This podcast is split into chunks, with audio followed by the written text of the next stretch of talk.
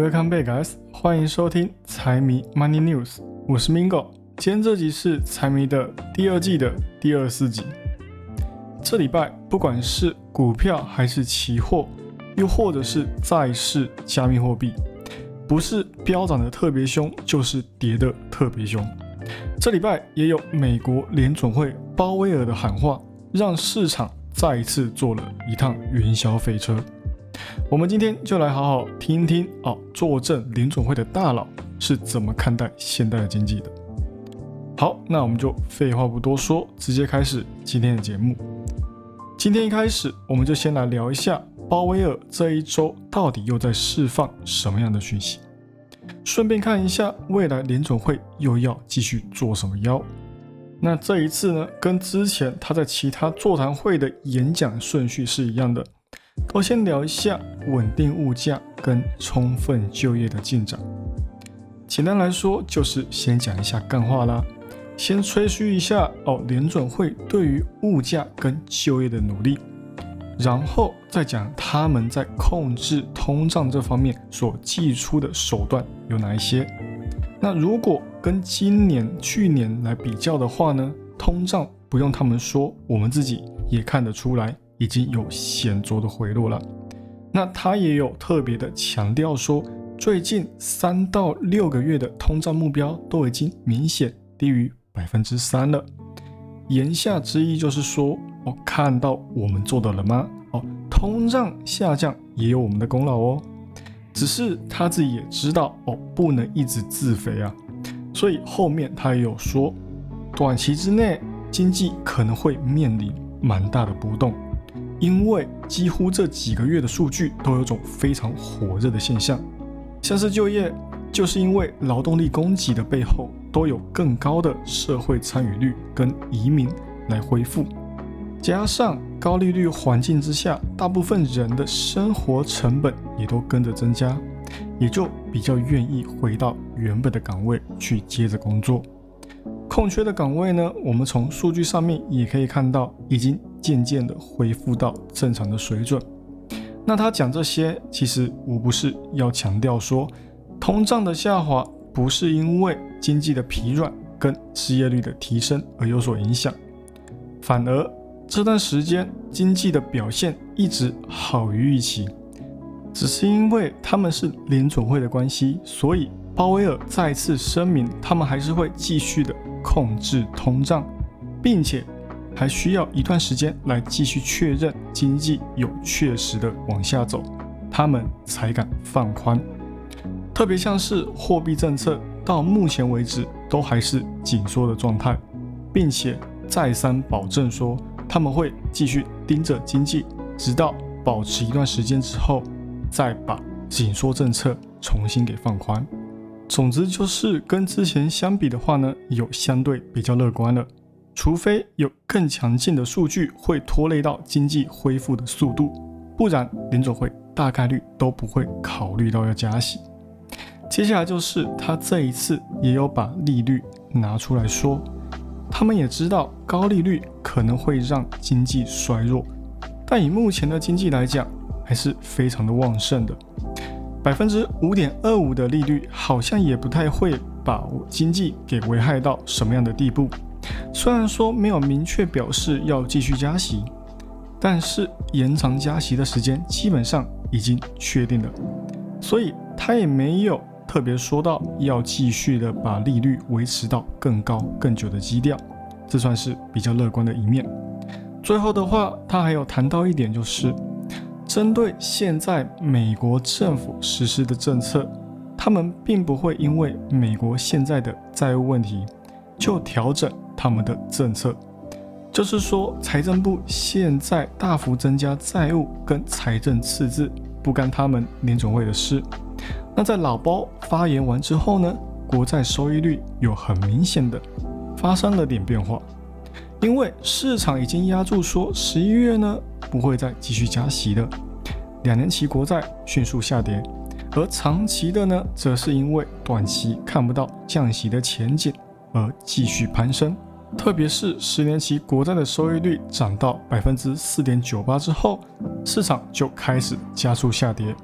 国债也是 TOT 真的是跌到一个深渊，爬都爬不起来的那一种。但是有人抛售，就有人想接，像是高盛都觉得现在是买国债的最佳时机。他们认为说，未来的几个月就可以看到国债下跌，像是学贷的优惠暂停，还有罢工影响跟油价的飙涨，甚至是联总会的政策呢，都会让经济更加的萎缩，大家也就更愿意的在那个时间点把钱呢放到像是国债的安全资产里面，短期的影响可能还看不太到。照高盛的说法是，第四季到明年初的时间才会慢慢的看到上面的影响。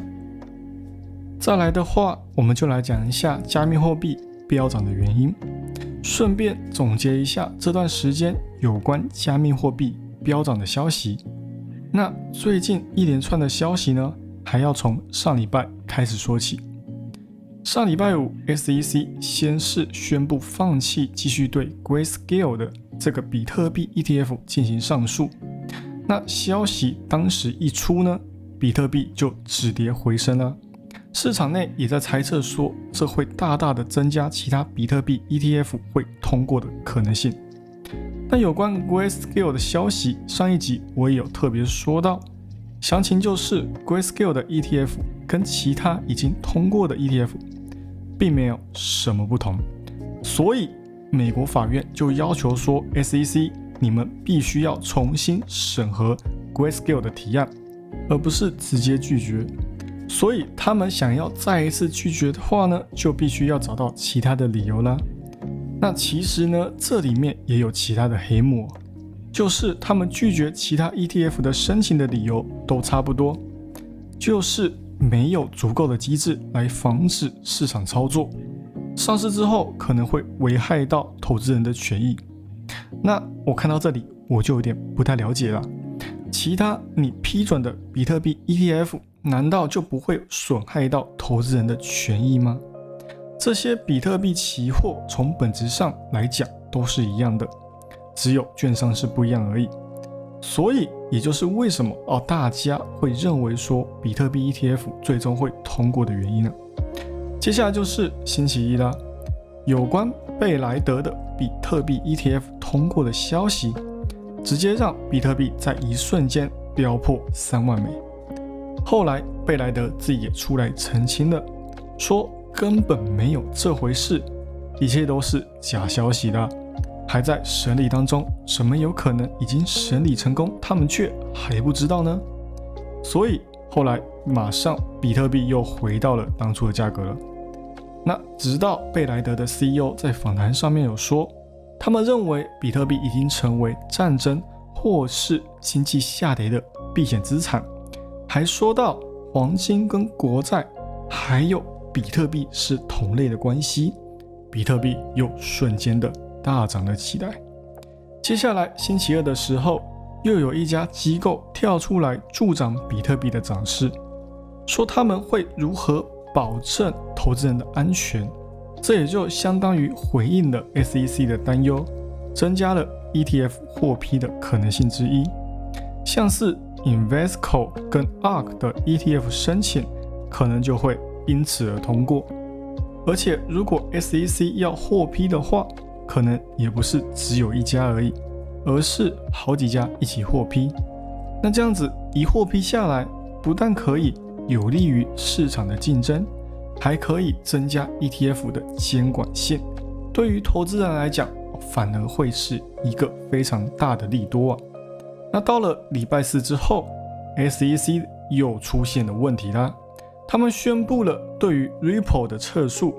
不再追究公司的 CEO 跟董事关于 XRP 哦他们的加密货币的交易呢，可能会有违法的问题啊。我想大家应该也不用特别猜，也就可以想得到，又是法院在背后助攻，让 SEC 再次抬不起头了。那虽然这件事跟其他加密货币没有直接的关系，但是对于币圈来讲，只要看到 SEC 的立场越来越弱，对于大家来说就是最爽的事情啦。同时，在同一天，刚重获新生的 Grayscale。又再一次的向 SEC 提交了申请。直到昨天，已经上市许久的 Coinbase 也出来支持一下比特币的 ETF，唾弃一下 SEC，声称这个 SEC 就是训啊，比特币又再一次的重回三万美元大关喽。可以看得出来，这几天关于加密货币的好消息真的是连环爆。虽然说主要都是围绕在 ETF 身上，但是光靠 SEC 是很难跟整个产业对着干的。所以大家也都知道这件事迟早会批准下来，市场也就特别乐观啦。当然，也有人说，就算批准了，也不要高兴太早，有可能会因为批准了，然后 sell the news。因为批准是长期的利好，不是只有短期的福利，不排除会先跌后涨，但是涨是一定的。好了，以上就是今天的财经大小事，财迷 Money News 陪你阅览国际财经，让你不再对财经感到陌生，让财经与你没有距离。喜欢我节目的朋友们，帮我多多推荐给你的亲朋好友，记得 Follow and Share 一定要给它按下去。还有，不要忘了财迷也有 IG 跟 Facebook 哦，请大家多多帮财迷捧丢几嘞。那就这样喽，我是 Mingo，我们下期再见，拜拜。